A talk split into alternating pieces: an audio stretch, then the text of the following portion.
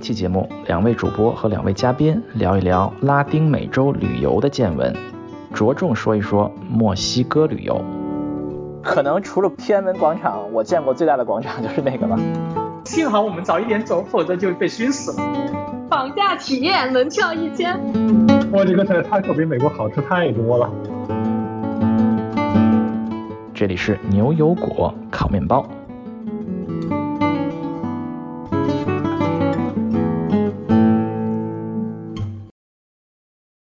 大家好，我是斯图亚特，我是 Wendy。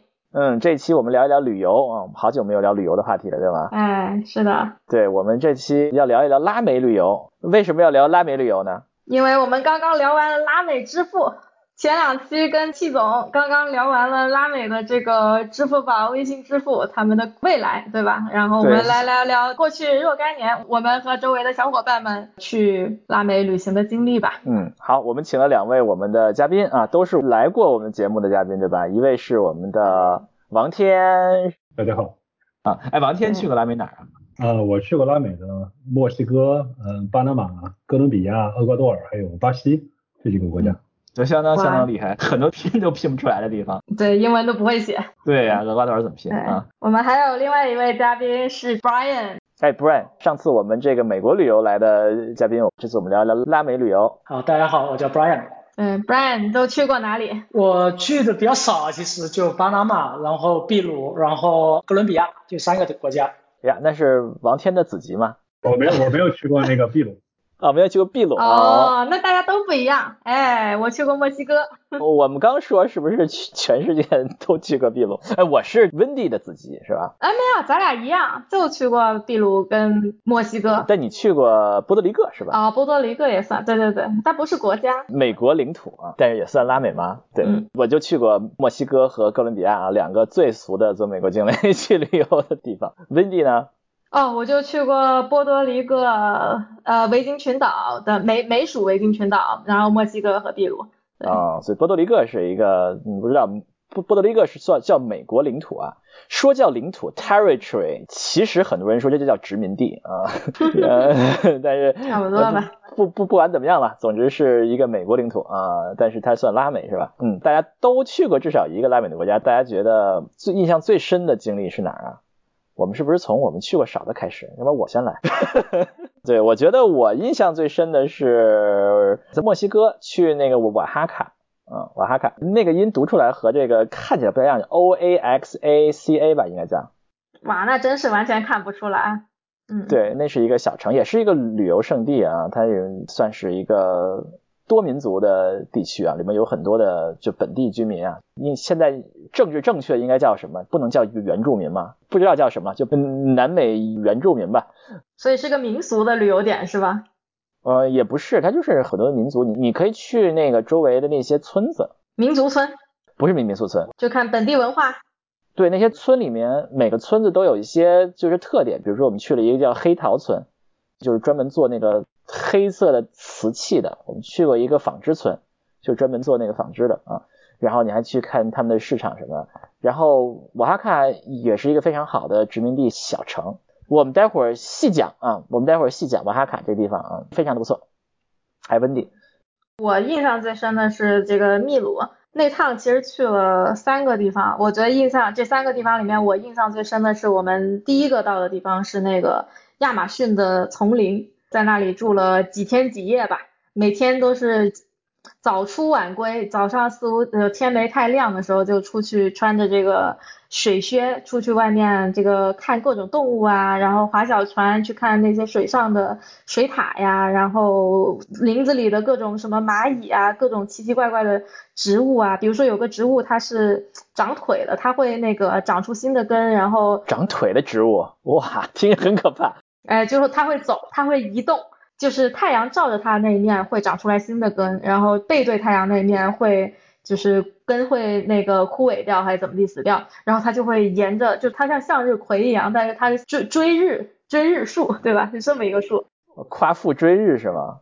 对对对对对，它会朝着太阳移动。这个也成精了，感觉是啊。对对对，就很神奇的生物嘛，就热带雨林里面是，对吧？呃，物种的多样性吧。这个让我印象非常深刻。秘鲁也有亚马逊吗？我一直以为只有巴西有亚马逊。那一片儿，呃，它应该是在秘鲁最靠近巴西啊，不什么玻利维亚那个方面的，就最东边那片吗？对对对，靠东边的一片，所以是亚马逊的那片那个三角还是什么的 的的一其中一块吧，嗯。对，那个地方其实是呃巴西、秘鲁还有另外一个国家的交界，好像是玻利维亚之类的。对对对，反正它那边有个湖，然后就说那个湖就按就拆成三块，如果你开船进去的话，你过了那个线你就非法入境了。然后就是全凭自觉吗？还是有人盯梢？好像说有人盯的。哦，真的？哦。我找一下，那地名叫 Porto Maldonado，就是波多马多纳多。哦。嗯。好，子星。我其实印象最深是去哥伦比亚，其实这一个跟那个旅游景点关系还不是很大，但是是这个人文气息十分的丰富。是这样子的，我是一四年的八月去的吧，应该，然后那时候刚好世界杯，然后呢，我们有个朋友就带我们去看球。然后刚好那场是好像半决赛还是怎么样，反正哥伦比亚对巴西，你就可以想象，就整个街的人都穿了巴呃哥伦比亚的衣服，然后就是在那个地方看球。这个这非常厉害了，哥伦比亚输了啊，是不是？并并且输的比较比较冤啊。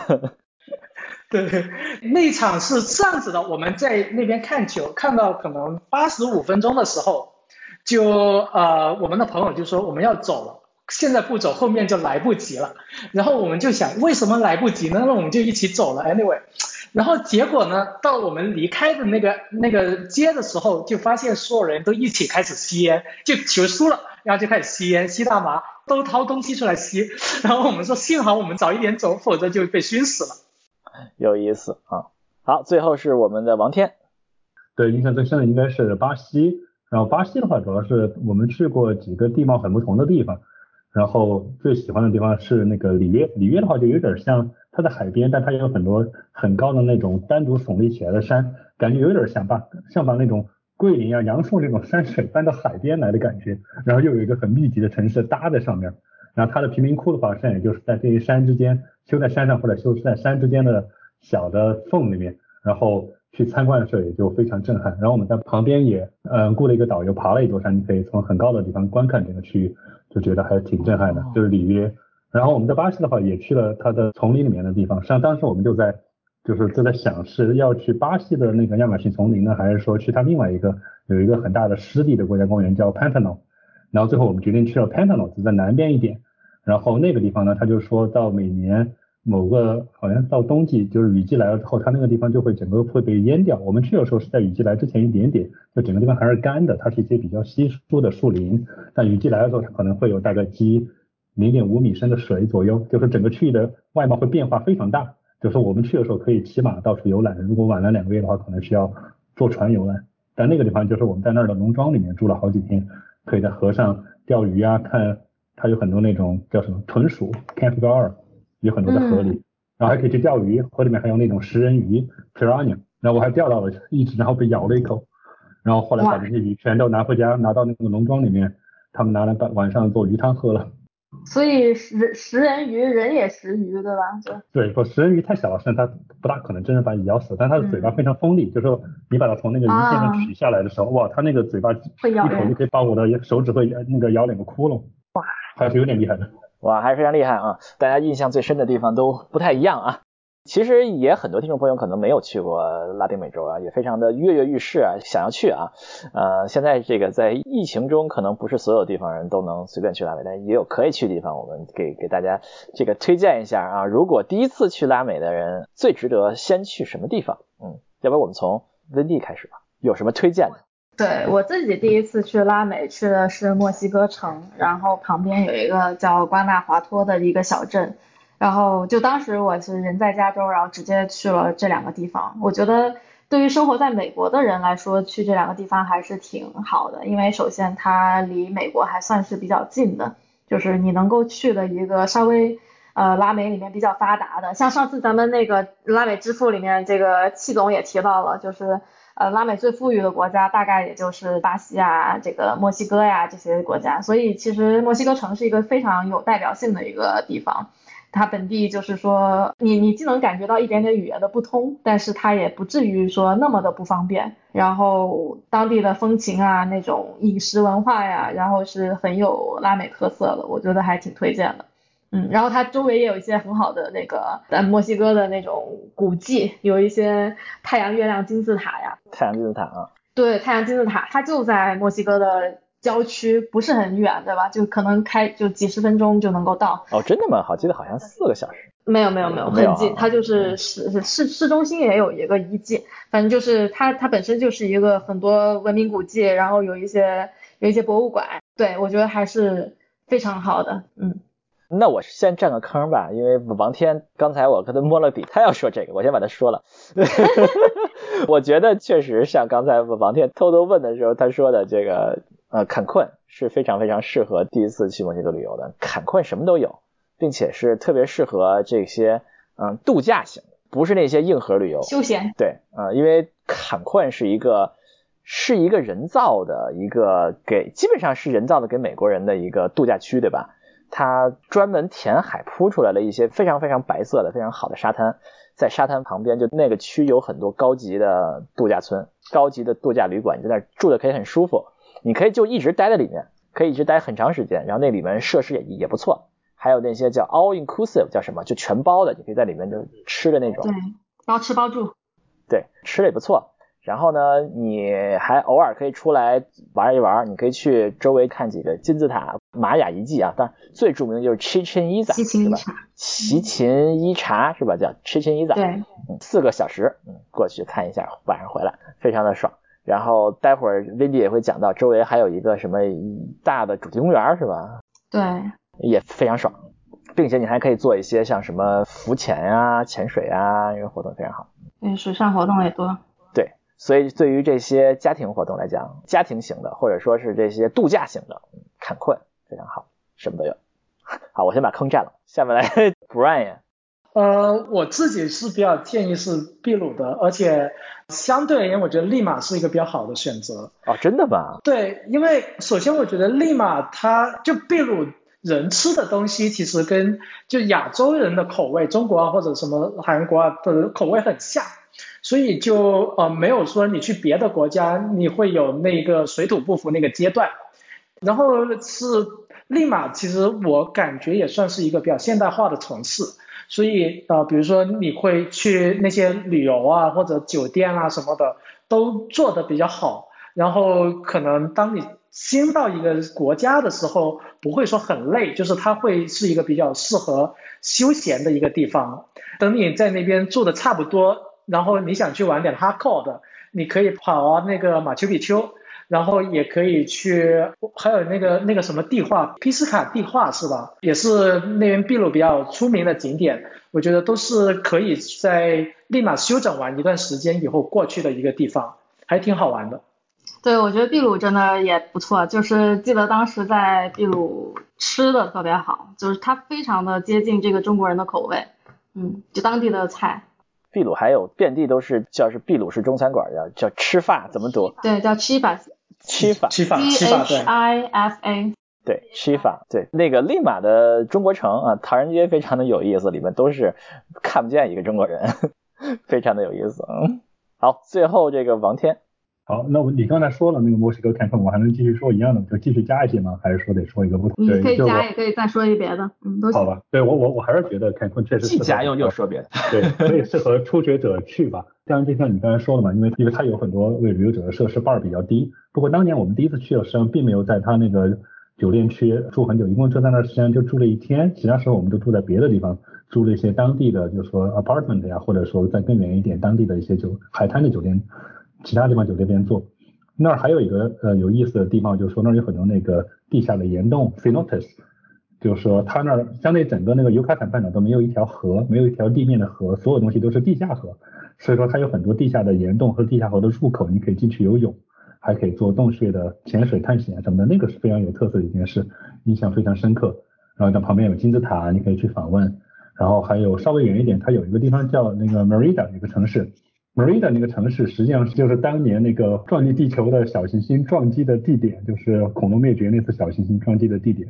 所以说，如果在地球上的话，它有一个很大的直径好几百公里的一个坑，大概的中心就在那一带。那当然看不到什么东西了，不过这也算的是一个有趣的东西吧。Marida 是在 Yucatan 半岛的最北边吗？是在北边的海岸吗？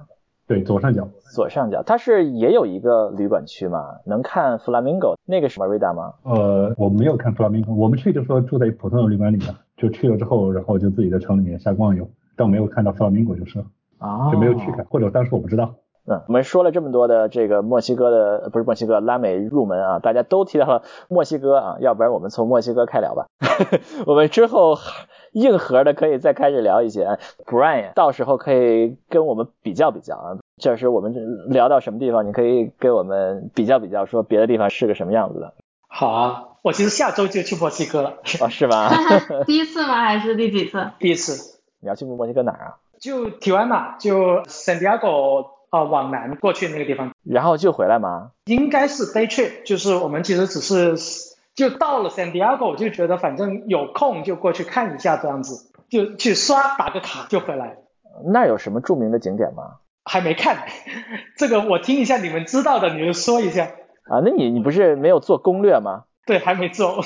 你们是明天就走了，还没有做啊？边走边查吗？说走就走的旅行？对，到了 San Diego 再看。不错呀。嗯，好，那我们就开说。我们先我们先说坎昆。刚才说了，坎昆有一个旅馆区，你很多人就光在旅馆区待着，里面有很多的高级旅馆，吃的也不错，还有那种全包旅馆，对吧？那是一个人造的区。它餐馆也不要钱，对，就全都包在里面。对，饭馆也不要钱啊。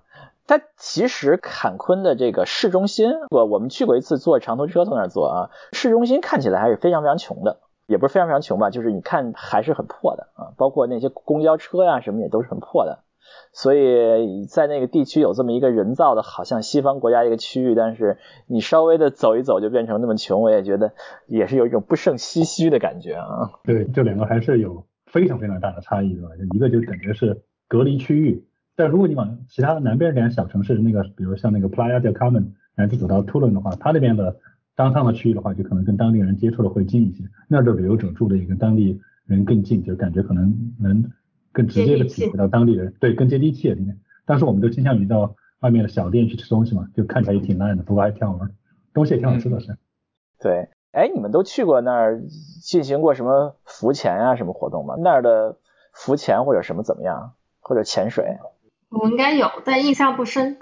对，就就没有非常 impressive。它有浮潜，然后按理说，就从那个 Playa del Carmen 坐船坐到一个岛，一个叫什么女人岛对吧？那个 Mujeres，那个岛那个周围好像，哦不是，就是 Cozumel，Cozumel 那个岛好像就说浮潜比较有名。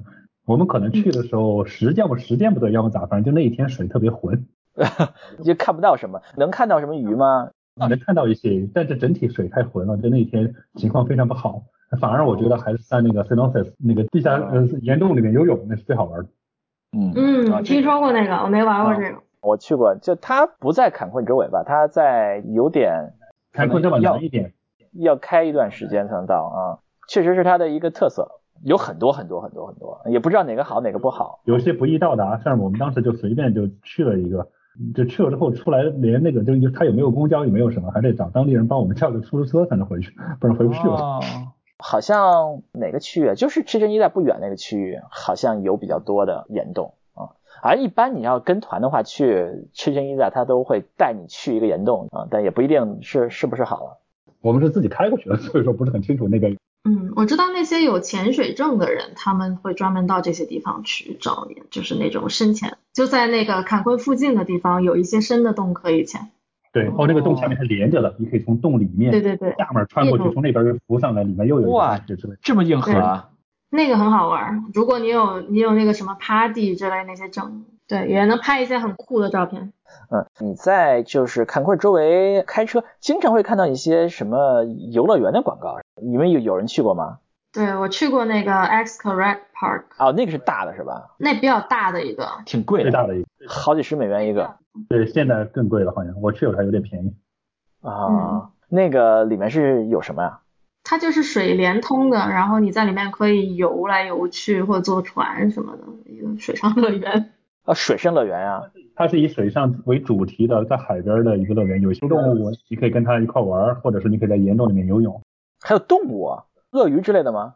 不是，我不知道有没有，也忘了，但有海豚什么的。但那个海豚项目有点像其他地方的项目，对，它可能更有趣的是民俗表演和那个岩洞相关的那些游泳的东西。哦，它那个地方就说普通的防晒霜都不让带进去，你得买它的那个什么那种 biodegradable 的那种防晒霜。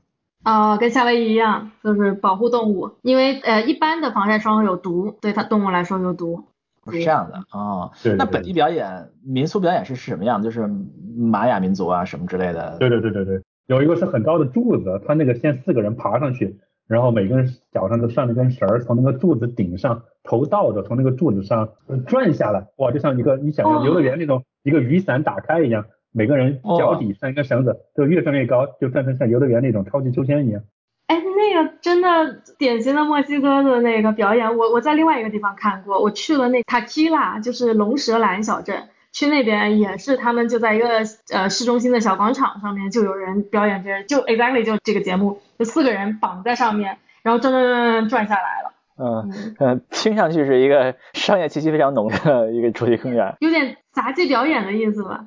他说晚上有什么火把表演之类的吗？对对，有有一个秀，就在剧场里面一个火把的表演的秀，就相当于有点像介绍玛雅人当地人的历史，还有讲到什么西班牙人来了啦，两边的冲突啊，乱七八糟的这些一个。历史的一个音乐剧一样的东西哦，还有这样的，所以这个游乐园可以玩一整天啊，玩的非常好，将近一百块钱了，也很贵。嗯，如果没有玛雅遗迹，那个地方可能就不那么值得去了，对吧？去那个地方肯定要去去玛雅遗迹，对吧？不过有人真去了，就去一点都没有看玛雅遗迹的，我知道有人，真的，就为了看别的。哦，有有有，我应该有一些那带娃的朋友就去那边挖沙子。对他们觉得玛雅遗迹有点太远了，对，还是辛苦。玛雅文它那个文化好像有两段，有一段是什么公元六百八百年，就是它的第一次辉煌期，还有后面公元一千到一千二百年还是什么的第二次辉煌期。那第二次辉煌期就有点那种文化退步了，所以说那个七千伊萨是第一次辉煌期的首都，当时的修的很精美，但它在突伦那边有第二次辉煌期的时候，好像那个就质量就要差很多。突伦好像不是首都，他们号称就是某个阶段的首都很多。啊，有什么玛雅畔呐，什么乌兹莫啊，什么这些。乌兹莫好像是一个比较大的，我没有去过，我好像听说过。嗯，好像乌兹莫是最大的玛雅金字塔。还有一个，你们去过 Koba 吗？我去过 Koba 啊，我觉得 Koba 是一个比较印象深刻的金字塔。而且 Koba 是 Koba 可以爬，对，Koba 可以爬上去，并且它是森林，在森林里，就是你爬到顶上一看都是森林。Koba 说当年是很晚才发现的，对吧？就是它藏在好像是里面。对对对。Koba 也是一个比较早的啊，很多人没有去过玛雅遗迹，我们应该稍微说一说啊。玛雅遗迹的就是多数的元素都差不多，会有一个金字塔，对吧？它会有一个金字塔，金字塔是现在认为金字塔主要是做一些祭祀活动什么之类的啊。有些金字塔可能也是坟墓啊，但是不像埃及金字塔就是主要是坟墓，它主要是有一些各种各样的祭祀活动什么的。会有一个金字塔，它其实金字塔并不小，比埃及金字塔也不小。虽然没有胡夫金字塔这么大，但是也都不小。会有一个金字塔，墨西哥人金字塔会有一个，一般会有一个球场，不止一个球场，对不对？对，它那个球场很神奇。球场一般的结构是两面墙，对吧？每面墙上设有一个比较高的一个挂钩一样的东西，一个环一样的东西。对，是说你只能用那个屁股来推那个球，对吧？就坐在地上啊？是吗？对对，两边就说比赛的时候不是说站着跑来跑去，只能是屁股在地上。然后用屁股和腰去推那个球，然后把球弹到很高的地方，从那儿过去。然后最后好像就说，不是那个球赛最后也是为了祭祀的目的嘛，就赢的一方就全部杀掉祭祀。哦，又是是吗？反正是好，好像是球有比较严格的规定，是只能用什么部位，不能用手，不能用脚，好像是什么地方？反正就是。嗯，然后他们有现场的那个演示的，就有人表演的，我看他们。哦，真的，我没看过表演。就是他们就是经常会打联赛这样的，就是会不同的城市之间会互相打这样的球赛啊，是他们的一个玛雅的一个主要活动啊。会有一个球场，会有一个金字塔，一般还会有一些宫殿，就是有一些类似于宫殿上的地基这样的建筑吧，可能会是一些祭祀活动或者什么之类的。对，而而且那个对地基上还有就是说雕了很多那种骷髅头嘛，就是说也许是表明他们不知道战功之类的东西。对，也有一些。建筑看上去是，比如说会像，也不知道是什么，反正就是你可以走上去，是吧？你可以一层一层走走上去，有可能会有柱子上，好像 Chichen Itza 是也有一些柱子，对不对？千柱廊一样之类的东西。对对对，只剩一些柱子了。对，这原来好像是一个也是宫殿。总之会有一些比较大的建筑的遗迹，不知道建筑原来是干什么的。好像玛雅遗迹一般都是会有这些元素，是吧？嗯，其实你你如果看多了，你会觉得啊，这个也是这样，这个这个这个这个。我们刚才说的 Chichen Itza，我们说的 Koba，我觉得也是个强烈推荐，可以爬上去啊。然后再看我上面看的森林中的啊，我们都去过 Tulum 对吧？对，还有 Tulum，Tulum 那个遗迹要差一点。对对对，稍微差一点，但是它的比较好的地方就是它在海边，是个比较神奇的遗迹，风景好。对，反正有一些遗迹啊，如果有精力的，我觉得应该去一下乌兹毛。玛雅遗迹据说最大的其实在危地马拉，但是墨西哥境内最大的玛雅金字塔好像是在乌兹某 U X M A L。好，哎，我们其实说坎昆就说到整个尤坎塔半岛上了，就是过去玛雅人生活的那个区域上，是不是也说的差不多了啊？哎，我我我去过，就是赤城伊在旁边不远的一个小城叫巴拉多利德。对，巴拉多利德，我也去过那，对。啊，那个城市正好是圣诞节，对，正好。啊，在那过是圣诞节，觉得怎么样？呃，圣诞节晚上当地有个教堂嘛，然后就有唱诗班出来唱诗，就是小孩儿什么的，然后有很多人围着看，就跟你想象的天主教国家的圣诞节非常类似，在一个小镇上。对。然后在那超那个中间的广场上有一些像 party 一样的东西，他会搞一些活动，然后会跟大家开玩笑，尤其跟游客开玩笑什么的。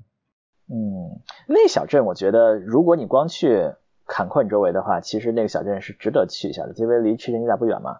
呃，那是一个也不是特别典型，也是比较典型的一个殖民地小城，对吧？它的市中心有那些拉美殖民地小城的元素都有，有一个教堂，有一个小的有广场，对，小广场啊，边上有一些卖东西的，街道也是彩色的，是吧？然后街道比较窄啊。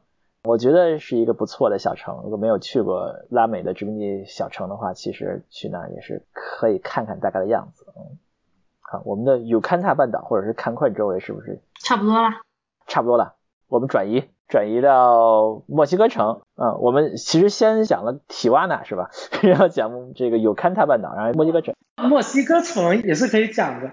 我其实前两个星期。才听到一个很搞笑的一个东西，就我们有个同事刚从他在墨西哥城住了十年，然后搬过来加州，然后呢，他说墨西哥城有一个特殊的产业是绑架，是一个十分完善的产业链。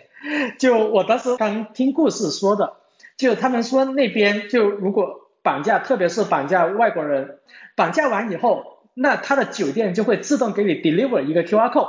那个 QR code 就是一个呃 Bitcoin 的一个一个 payment，然后你把钱给了以后呢，这么，高级，然后对那个 Bitcoin 就会 redirect 你到一个 page，告诉你，哎，这个人现在在哪了，你自己打车过去把他接回来吧，一条龙服务，你根本不会遇到这个 这个产业链上的任何的人。我靠，这听听我觉得很害怕呀。治安很差吗？要交多少钱呀？呃，也不是很多，一个 coin。没有一一千刀了左右，一个 coin 就太贵了。哦，一千刀，好吧好吧，这个两张机票钱。嗯，那也不少了。你去那儿被绑架一把，我这旅游项目一条龙服务。那这个周期会很快吗？比如说他绑架这个人到放回去就一天，这个翻桌率比较高。如果你给钱给的快，是半天就就 ready 了。哦，效率好高啊！这就真成了旅游活动了吗？体验一把绑架活动。绑架体验，门票一千。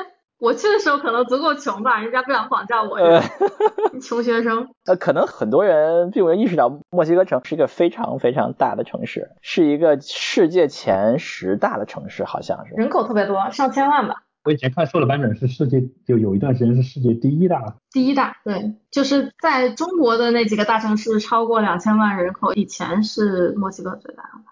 哦，真的就是曾经是墨西哥城，这看来不同的统计方法不一样啊。现在这个维基百科的页面上面说，墨西哥城排名第五名啊，第一名是东京、德里、上海、圣保罗、墨西哥城，这是维基百科页面上。所以墨西哥城是一个非常非常大的城市啊。我印象中它有几条地铁路，有地铁你就知道这城市不会太小。也是海拔最高的，好像就是说它海拔非常高，在那儿有时候有些人都会有高反，好像海拔两千八百多还是什么。我看他们这个人口怎么算的？我看它是一千万左右。按照联合国的算法是两千一百万。呃，这个城市中心是九百二十万啊，这个不算特别多啊。但是包括郊区，整个地区是两千一百万。嗯，各个统计都是差不多。所以是一个非常非常大的城市，你可以在不同的地方可以逛很长时间。对，足够你逛了。对，景点也很多。它还是非常现代化的，比你想象的要更 convenient。要大一些。对，是一个大城市。对我去墨西哥城，应该印象最深的是他那个路人会跟你要合影。嗯，我也被要过。对，就是东亚人肤色。为啥从来没人找我呢？你在那旅游的时候，就突然过来一堆小朋友，当时突然过来一堆小朋友在那在干什么呀？就过来啊，要要合影，就在那儿 照。我记得我第一次被要合影，我是以为他拿相机给我帮他拍照，把我当路人甲。结果他就语言也不通嘛，他就指指我，又指指他自己，然后站在一起。是谁给谁照啊？这小孩让他的姐姐帮我和他拍合影。哦，是他的相机。对，就他想要跟我合影，他可能没怎么见过东亚人。我们在那儿都是他要我拿我的相机拍他们。那怎么给他呢？这照片？不给他，就我也觉得很很神奇，就是你拍一下我。啊，你那个是主动要求被拍，他这个是要求合影。对对对，还不一样啊，感觉大家经历还不一样啊。哦，看来 Wendy 是属于非常的受欢迎。这个是他希望你记住他，这个是他希望记住我。这这个事情我在我也试过，但是不是在南美，是在俄罗斯，也是在路上。哇，你这个俄罗斯不要合影？对对，就我们几个人，几个同学去玩，然后路上就走到一半，就会突然有个人冲过来，然后站在我们面前拍了个自拍，然后跑走了。同样的事情还发生了好几次。后面我们就习惯了，刚开始的时候是不是克格勃来给你拍个照片啊？是谁？对，很搞笑。我们刚开始的时候还还以为是有些什么神奇的事情，然后还一直在等到底会发生什么事情。后面多试几次，我们就觉得啊，习惯了，他们人就是这样子。我们在伊朗那个五十米的路要走二十分钟。哦，真的都跟你合影是吗？因为每隔十米就要跟你要一张合影，跟所有人只要目光一接上就要合影。呃，没 没见过东亚人是吗？还还有要了合影出去之后再把全家人叫回来，再给你一起照一张吗？对对对对对，一个人测试成功，全家人都来一起合影。哇，这个厉害了，你厉害了啊！墨墨西哥城啊，墨西哥城，你如果看旅游手册的主要旅游项目是在市中心的那一块，对吧？有这个政府大楼，还有广场，巨大的广场哇！可能除了天安门广场，我见过最大的广场 就是那个了，有一个巨大的广场。但那个广场不知道为什么给人印象特别阴暗，它周围的楼都有点这种灰蒙蒙。那那那些那个教堂啊，建筑都是比较暗的颜色啊。有个教堂，有一个好像是国会大厦什么一个大厦，也是非常宏大，跟我们中国人民大会堂一样，非常大的一个建筑。当时我们正好看到他那个降旗仪式，最高的国旗，极大的国旗。当时我们在那个。广场旁边它有一些高楼，上面有一些酒店嘛，它餐馆都是可以通过阳台观看整个广场的。正好我们在那吃饭的时候就看到那个降旗，还还挺好玩的。然后旁边是他们那个遗迹啊，那个名字我不太会啊。提要提花呢？啊，不是，在墨西哥城市中心旁边就是一个那个遗迹。对，旁边有一株有一株巨大的龙舌兰长在那儿，对吧？哦，真的吗？在坑里有一棵非常巨大的一棵龙舌兰长在那个一个大坑里，就在那个遗迹旁边。啊，真的吗？这个遗迹是露天的嘛？是露天的。对对对，那遗迹是露天的。对对。那个遗遗遗迹实际上就是他们那个阿斯特克人最后的一个叫什么？它是个金字塔是吧？一层一层的。好像是。提提花肯不是那个是吧？那词儿都差不多，我不太能记得。就是它是阿斯特克人最后的一个堡垒，都埋在下面，你可以看到里面有各种各样的东西啊，那也是它的遗迹之一。跟大家都知道啊，阿斯特克人当时是被西班牙殖民者几百人吧就攻占下来了，就是在那个地方，最后那个阿斯特克人君王就在那个地方被逮捕，然后被关起来，是吧？嗯，当时是一个其实是一个非常非常发达的文明，就这么被西班牙人给毁掉了，就这么一个非常非常发达的一个文明，都城在这里，很多方面的发展水平是高于当时的西班牙。就这么一个，这个城市好像就是说整个西半球最大的城市之一，叫做蒂诺斯蒂特兰，对吧？那就相当于在整个全世界都是当时最大的城市，然后西班牙人来看了还比较震惊，建筑墨西哥城就围绕它修出来。嗯，对，好像国家考古博物馆也在那周围的，对不对？对对，也在那个周围，都在那个广场上啊。那个考古学博物馆也是非常的好。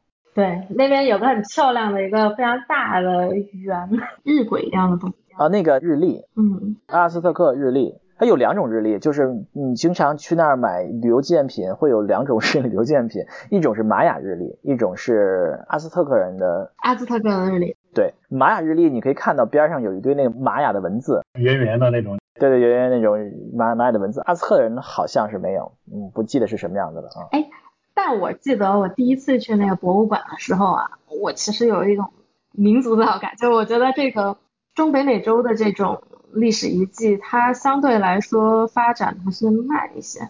就是到了一千多年的时候做的那些碗啊，他们用的工具啊，相当于中国的大概再早一千年的时候水平，印象很深。对，这个地方本身运气不好嘛，没有跟其他文明交流的机会。对，就只有他们这一个地方，也没有什么大动物，对吧？连轮子都没有。对，但我们觉得文明不能这么比较嘛。对对对，有的是晚熟，有的是早熟，是吧？运气成分，就美洲大陆总体这个南北走向嘛，决定了它的一些东西。你要这么比较的话，中国的文明也不如两河流域或者是古埃及，是吧？对对对，也晚了几千年。对。所以啊，对那个博物馆非常非常不错，就是它是墨西哥的考古学博物馆，它把墨西哥各地各种文明的遗迹全放在那儿，一堆宝贝东西啊。最好的全到这儿来了。你先去别的地方可能觉得墨西哥这个文物感觉看起来有点糙啊，后来看好的全在首都放的。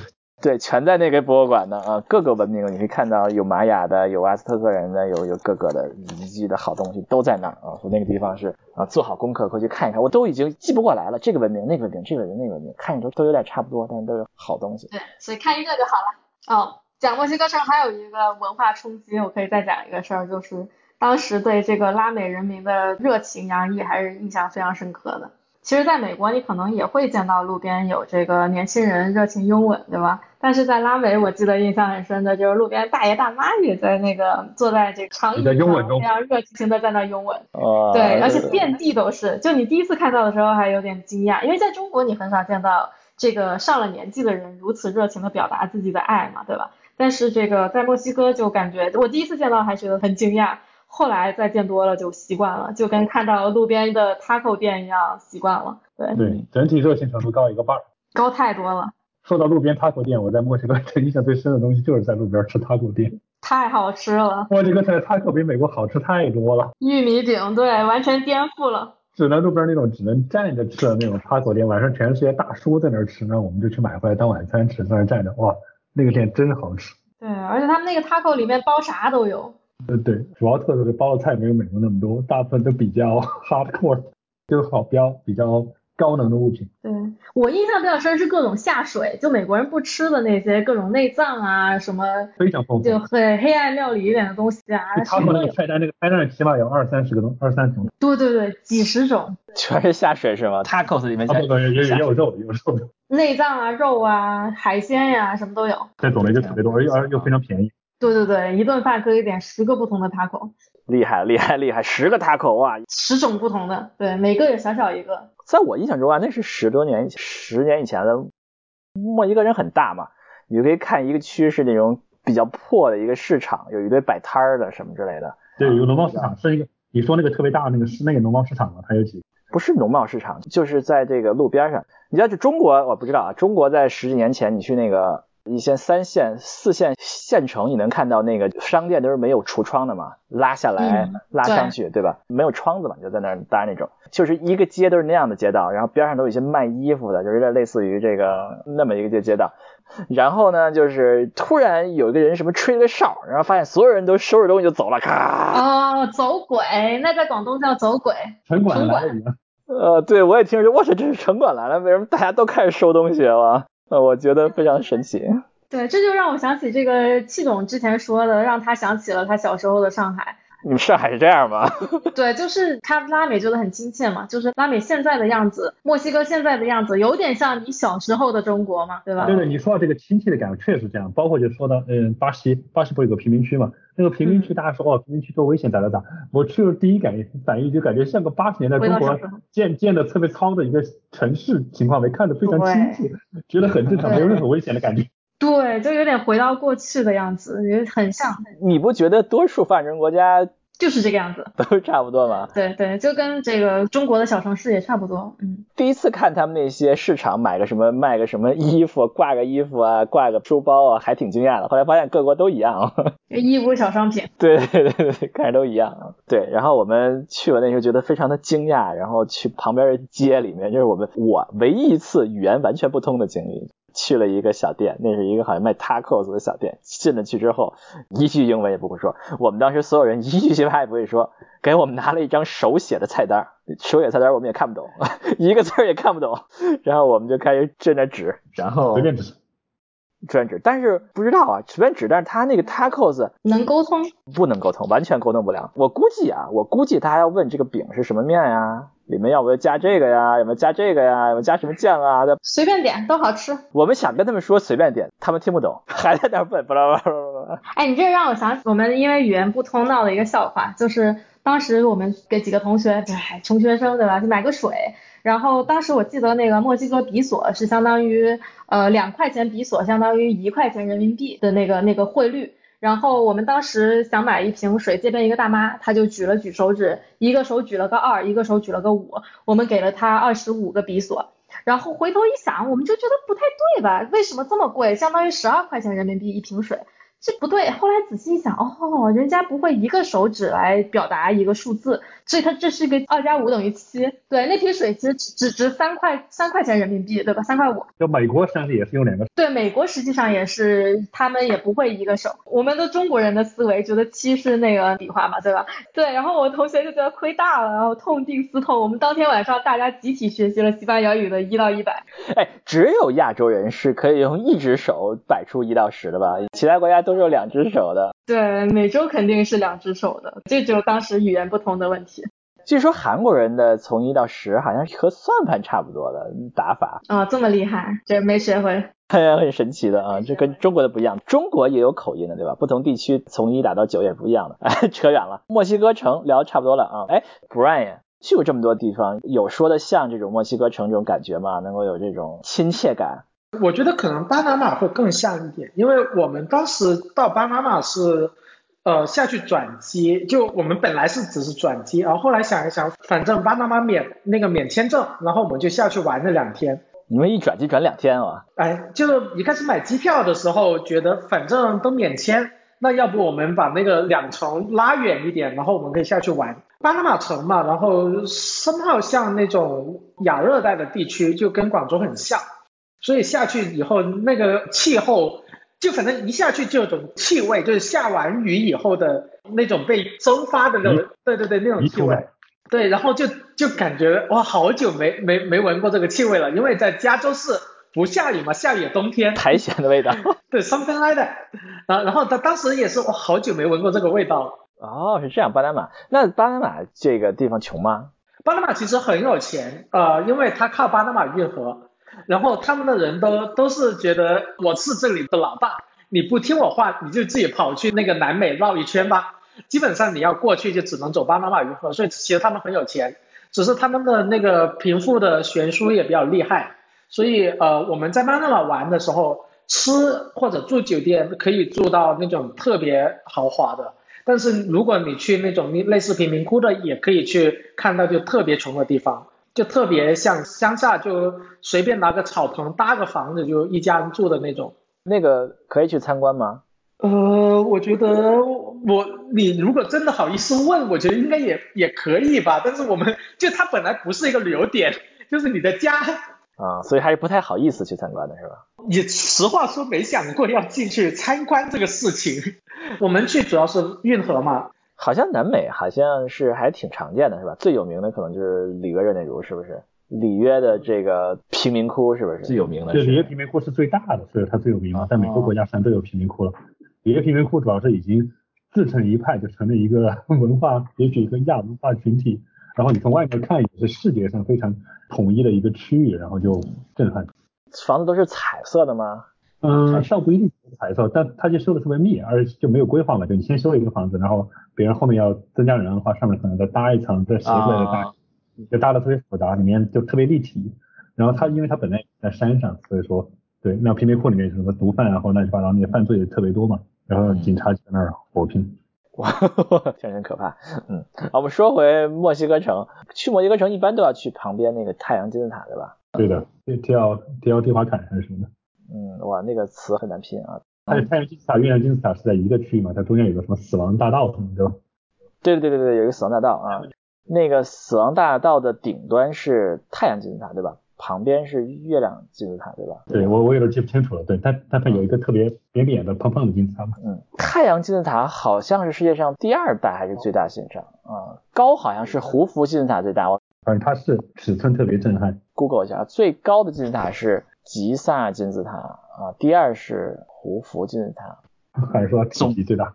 它的高度是第七大金字塔，前四名都是埃及的啊，然后是两个玛雅金字塔，然后是这个金字塔。现在排名越来越低了啊，因为新的玛雅金字塔被发现，应该是最近二十年好像发现了两个，至少有两个比较大的新的玛雅金字塔啊，所以这个墨墨西哥这个金字塔的排名就降低了。但是那个金字塔依然是一个很大的金字塔，可以爬吗？我记得好像不能爬是吧？月亮金字塔是可以爬的，太阳金字塔可以爬吗？我忘了我爬哪个了，反正有一个可以爬上去，对吧？上面挺平的。它有一个死亡大道，死亡大道是就是两边都是一堆建筑，一一些建筑的地基什么的，也不知道原来是什么建筑啊。死亡大道的最尽头是太阳金字塔，死亡大道那边也是一个好像是一个比较大的建筑群，好像有一个也有一个台阶什么的。啊，好像也是有一些东西。对，都是像金字塔或者那种祭祀功能的物品围在这一圈周围。它可能之前周围还有一些别的更糙的普通人住的房屋，但现在看不出来了嘛？就现在只剩下这些大的宫殿性建筑、祭祀性建筑。嗯，我刚才又 Google 了一下，他说太阳金字塔是世界上，维基百科说啊，是世界上第三大金字塔啊，这可能是按照体积算啊，第一大是一个比较新发现的一个玛雅金字塔啊。第二大是吉萨的大金字塔啊，埃及那个大金字塔啊，第三大金字塔是太阳金字塔，所以它是很大的。对比之下，它是一个非常大金字塔，比多数埃及金字塔都要大啊，只比那个大金字塔要小一点，就是从体积上来算。但是它很扁，我印象中，对，像一个金字塔上面压扁了，那顶上是平的。对对对，它是平的，有一种面包被压过的感觉。对。那个地方也是曾经很繁华哈，号称那个地方当年鼎盛时期至少住过十万人啊，但是后来就不知道怎么就衰败了啊。我们看很多遗很多的遗迹就这么衰败了，也都是不胜唏嘘啊，也不知道是为什么。嗯，墨西哥城除了泰安金字塔还有什么能去的吗？呃，瓜纳华托。这是个城市吗？对。哦，你这个瓜纳华托不是旁边的小城，瓜纳华托 得得坐飞机了，你这个。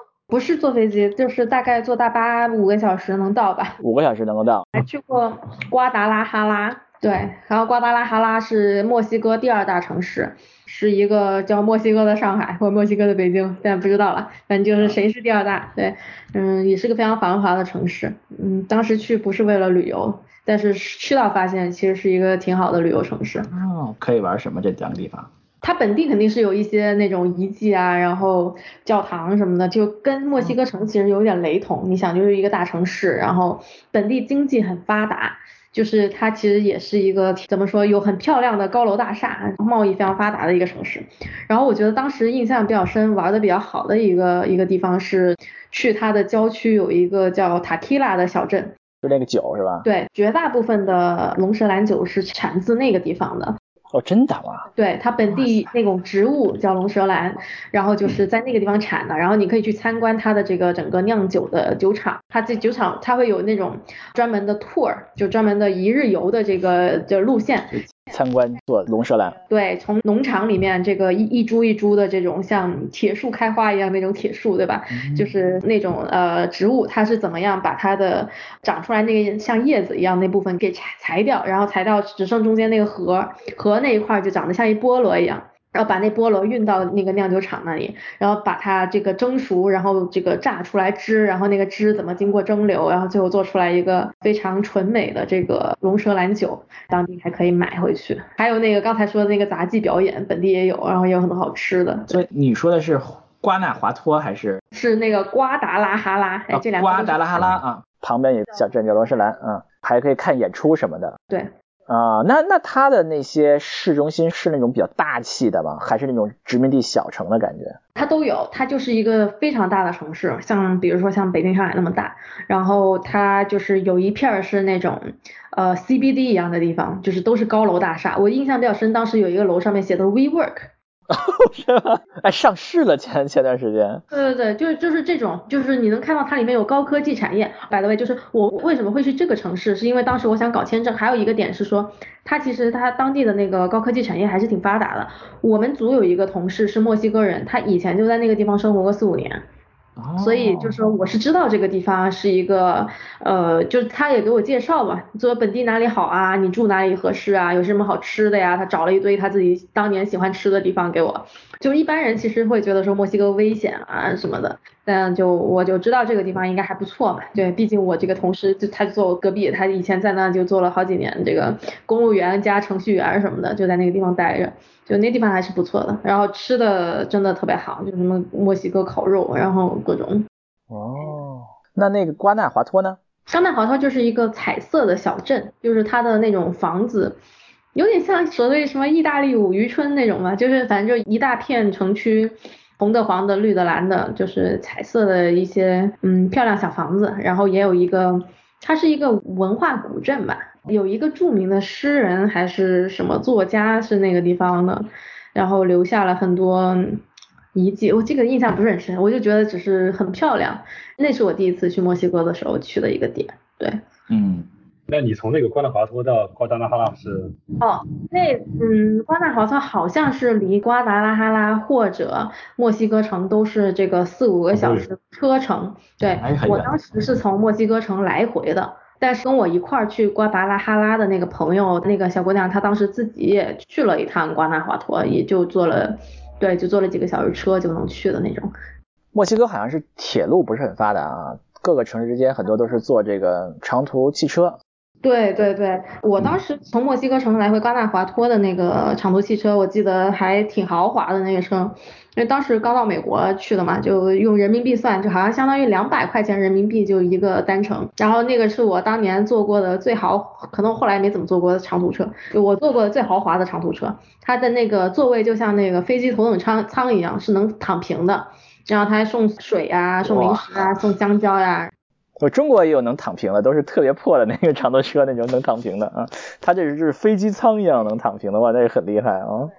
就还挺舒服的，坐那五六个小时，很厉害啊！墨西哥的旅游手册好像我印象中说坐长途车的还非常的详细，到什么什么地，右边数第几个窗口买一个票，嗯，这种感觉。嗯嗯，他们这个长途客运站什么的做的还是很成熟，有点像我们中国的火车站一样，对，挺发达的，主要的客运。说一下我最开始认为印象最深的瓦哈卡啊。对瓦哈卡可能跟这个维利说的瓜纳华托也差不多。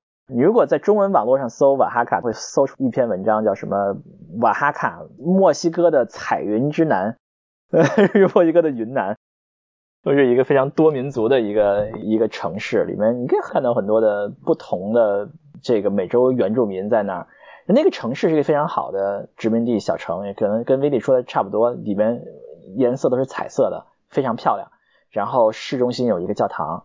啊，也也也非常的典型的墨西哥小小城，然后那个地方也是，据说是美食之都啊，吃的非常的好吃啊，我觉得吃的确实还不错啊，有一些著名的菜也是瓦哈卡出来的，瓦哈卡周边也很不错，周边有一条大道，旁边有一些小村子，你可以看有各种各样小村子，据说可以去很多，我们就去了两个，一个黑桃村，一个芝坦村，小村其实并没有太多的旅游气息，你去那儿找不着人。就是没人理你的，呃，我们想找地儿参观个织布机都找不到，找到最后有一个卖织布进去说能能不能照个相啊？照也照照，这么一个态度啊。对吧？还不光这些民俗啊，旁边开车半个小时能去到一个玛雅遗迹，非常不错，还能去一个就是殖民地时期的一个遗迹，也很不错啊啊，不是殖民地区，当然是殖民地前前期的遗迹。总之那么一个小地方什么都有，就是一个小地方。其实我觉得。如果要有人想去墨西哥长周末旅游，从美国去就去那个地方，非常的不错。你在那儿四五天，基本上是可以可以玩很多很多不同的地方，非常非常的推荐，也也是旅游胜地啊，我看看。好，那我们今天这个是不是时间关系啊？我们就先聊到这里。我们以后可以多聊几期啊，我们可以请我们更多的朋友们来聊聊巴西，聊聊巴拿马，聊一聊哥伦比亚、厄瓜多尔、阿根廷、智利，还有我们所有人都去过的秘秘鲁是吧？我们都可以都聊一聊。嗯，好，那今天就非常感谢我们的两位嘉宾，我们的王天，还有我们的 Brian，给我们带来了非常精彩内容啊！我们期待我们下次拉美旅游系列的第二集、第三集啊！我们今天就着重聊了墨西哥啊，我们下次再见。好，感谢收听我们的节目，有兴趣可以去各大泛用型播客平台订阅和收听。有什么想说的呢？可以在所有能够评论的地方评论，也可以加入我们的听友群。我们还在招志愿者，是不是啊？能够帮我们做一些剪辑啊，或者说是一些其他方面的工作啊。好，那我们就后会有期。好，拜拜拜拜拜。